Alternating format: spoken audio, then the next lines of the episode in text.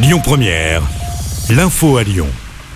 Bonjour Rémi, bonjour Jam et bonjour à tous. Journée de grève interprofessionnelle aujourd'hui. Mobilisation pour les salaires et contre la réforme des retraites. Des perturbations dans les écoles, mais également dans les transports en commun à Lyon et dans les TER. À Lyon, le trafic des bus TCL est notamment impacté. En revanche, les métros, les trams, les funiculaires circulent normalement.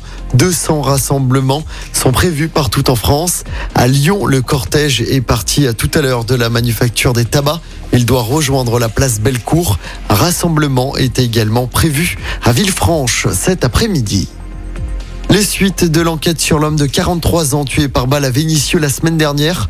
Selon le progrès, un jeune homme de 18 ans a été interpellé mardi dans l'Ain, près de Bénaud.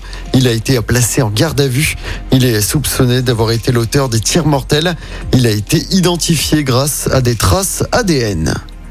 Un ancien pompier volontaire qui habite à Villeurbanne a été condamné à deux ans de prison, dont un avec sursis. Il a été reconnu coupable d'avoir provoqué au moins deux incendies dans l'Hérault. C'était au début du mois d'août. Il est également interdit de séjour dans l'Hérault pendant cinq ans et devra suivre des soins.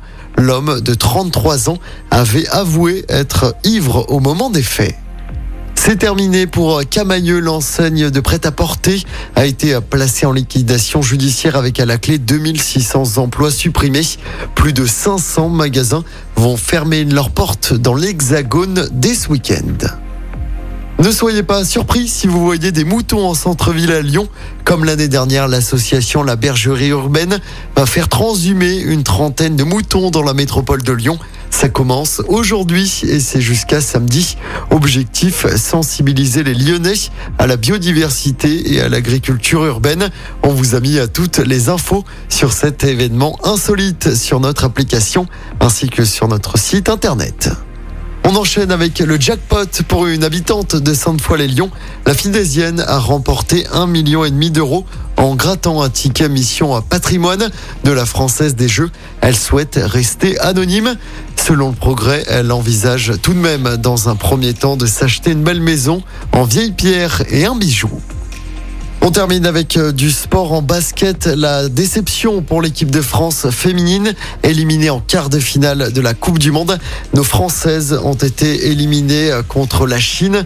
Une défaite 85 à 71. Écoutez votre radio Lyon Première en direct sur l'application Lyon Première, lyonpremière.fr et bien sûr à Lyon sur 90.2 FM et en DAB+.